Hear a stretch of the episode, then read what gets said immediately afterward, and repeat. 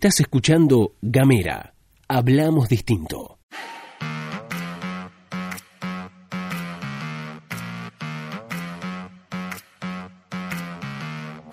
Hola, hola, hola, hola, hola, ¿qué tal? Bienvenidos, bienvenidas, bienvenidas a este micro informativo denominado La Pastilla de Gamera, este micro que distribuimos de lunes a viernes alrededor de las 8 de la mañana y que pueden escuchar donde quieran y cuando quieran. Mi nombre es Luz Escarpati y como es habitual me acompaña Gastón Lodos. Muy buenos días, Luz, muy buenos días a todos, a todas, a todos quienes están escuchando. Bienvenidos, bienvenidas, bienvenidas a La Pastilla de Gamera, como hago todos los días. Primero les digo que lindo que es reencontrarnos, segundo les digo que pueden mandar un mensaje de WhatsApp al más 549 2901 502990. También nos pueden encontrar en nuestras redes sociales, tanto Facebook como Twitter como Instagram es arroba gameratdf.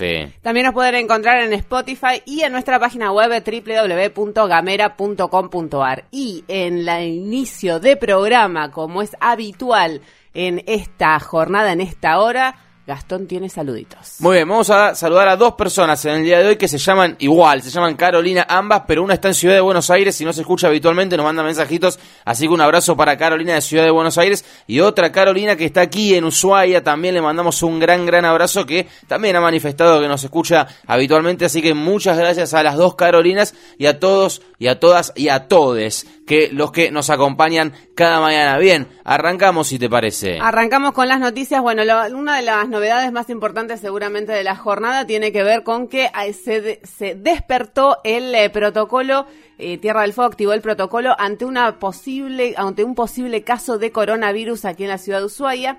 Esto lo dijo el jefe de infectología del Hospital Regional Ushuaia, Leandro Balatore, que precisó que apareció una persona proveniente de Taiwán, hizo una escala en Buenos Aires, llegó a Ushuaia con la finalidad de embarcarse en un crucero y bueno, comenzó con fiebre, fue al hospital y se activó el protocolo ante un posible caso de coronavirus. Qué miedo, ¿eh? Bueno, lo que hay que decir es que los primeros estudios dieron negativo, falta la confirmación que esto se va a dar a través de una muestra que se envió al Hospital Malbrán de la ciudad de Buenos Aires. Esa es una de las novedades que tiene que ver, que forma parte de la agenda de la jornada y que seguramente va a dar mucho más que hablar durante este día. Dos cositas más para comentarles, hay mucha información, pero bueno, vamos a hacer un breve recorte porque no nos entra todo en 10 minutos. Ayer se hizo un recorrido por la Casa de la Mujer de aquí de la ciudad de Ushuaia, un edificio que está en construcción, que se va a llevar adelante, se va a concretar en el centro de la ciudad, en la avenida Maipú, es un mirador también, y se hizo un recorrido con periodistas, funcionarios y mujeres de diferentes sectores para ver cuáles son los avances de esta, de esta construcción. Para agregar dos cositas en relación con esta obra, uno, a mí me parece muy interesante y muy simbólico darle un lugar físico importante y visible y en el centro de la ciudad a la casa a la Secretaría de la Mujer. ¿Por qué?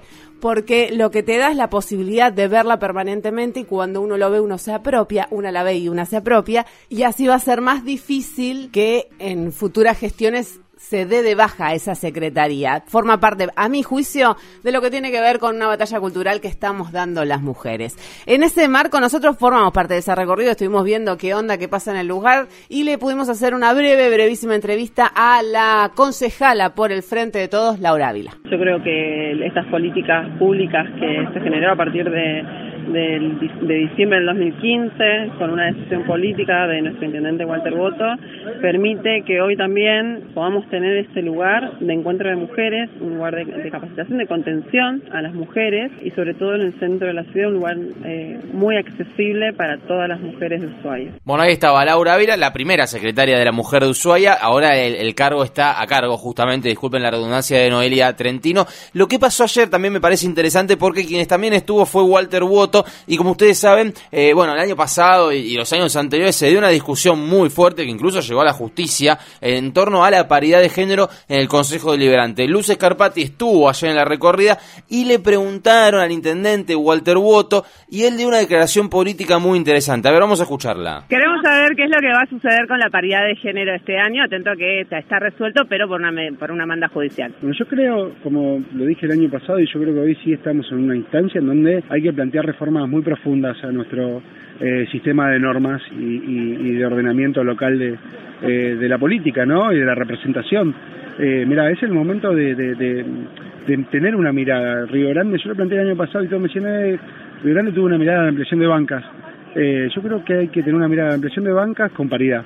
Y esto es lo que vamos a discutir como gestión, como siempre lo hemos hecho, y es el momento de discutir un montón de cosas que cuando se discutieron en el año 2001 íbamos en una crisis profunda y hay que volver a rediscutir las normas, que esto es en definitiva el, el objetivo de un Estado, ir ayornándose a los nuevos tiempos y el objetivo de las leyes y las normas es representar lo que este, lo que lo que sucede en la sociedad y poner digamos este, las bases de acuerdo así que mi mirada es que tiene que haber un consejo deliberante ampliado pero con paridad de género Recordemos que la discusión sobre la paridad de género fue iniciada por las mujeres, por el movimiento de mujeres de la ciudad de Ushuaia, cuando presentaron un proyecto ante el Consejo Deliberante con la intención de modificar el sistema electoral de la ciudad de Ushuaia. Recordemos que acá hay un sistema que combina lo que es el sistema DON con las preferencias. En ese marco se inició todo un proceso judicial porque el Consejo Deliberante, la, a la conformación anterior, se negó sistemáticamente a tratar estos proyectos o a dar cualquier debate en relación con la paridad de género. La definición que da el intendente para esta nueva gestión es,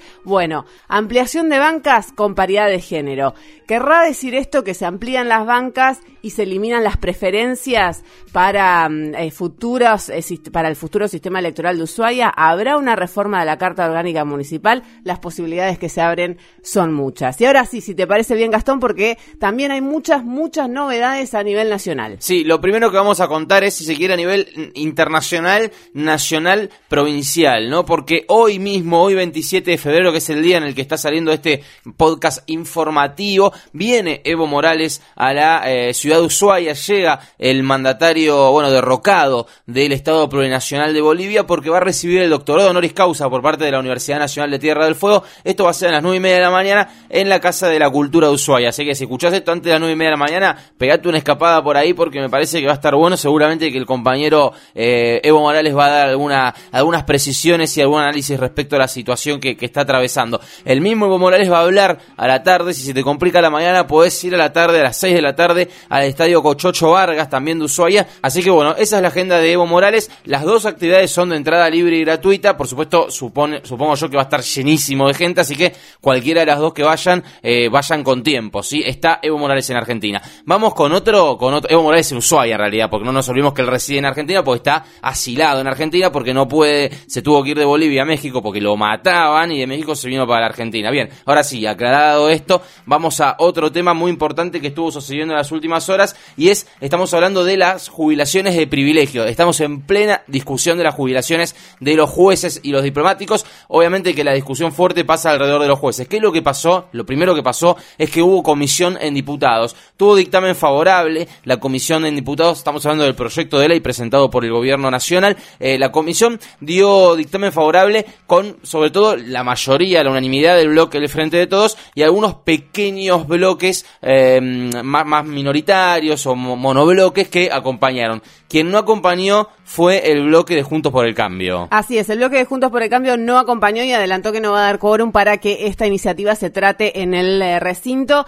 Denuncian que este proyecto lo que busca es cooptar a la justicia. intentaron desde Juntos por el Cambio de incorporar la inclusión de una cláusula transitoria para mantener por un plazo de tiempo el actual régimen a los magistrados que ya estaban en condiciones de, de acceder a la jubilación con el objetivo de mm, evitar una renuncia masiva de jueces, pero el Frente para la Victoria no incorporó esta modificación a la iniciativa presentada por el Gobierno Nacional. Tal cual, logró no incorporarla. A ver, recordemos que lo que estamos hablando acá es de una modificación del sistema jubilatorio de los jueces que ganan un promedio de 300 mil pesos las jubilaciones y hacen aportes más o menos de 30 mil, 40 mil pesos, ¿sí? Eso por un lado. Y ganan, eh, ellos cobran del último sueldo, que digamos, cuando se jubilan, se jubilan con el último sueldo, un porcentaje del último sueldo. Lo que busca el proyecto de ley es hacer un promedio de los últimos 10 años y de ahí sacar el porcentaje. Desde el Poder Judicial se expresó, tan recaliente, ¿no? Obviamente. Pero bueno, tocan un privilegio y el privilegiado se enoja.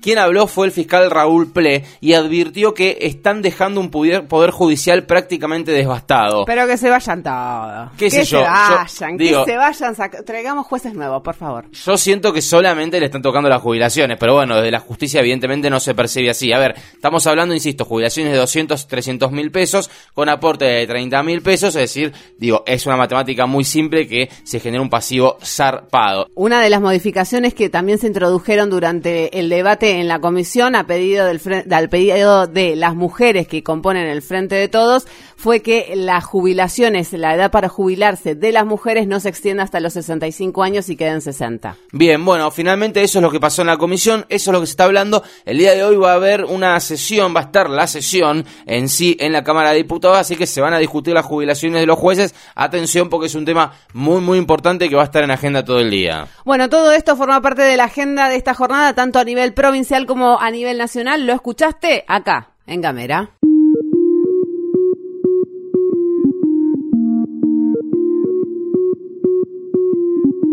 Seguí nuestros contenidos en gamera.com.ar.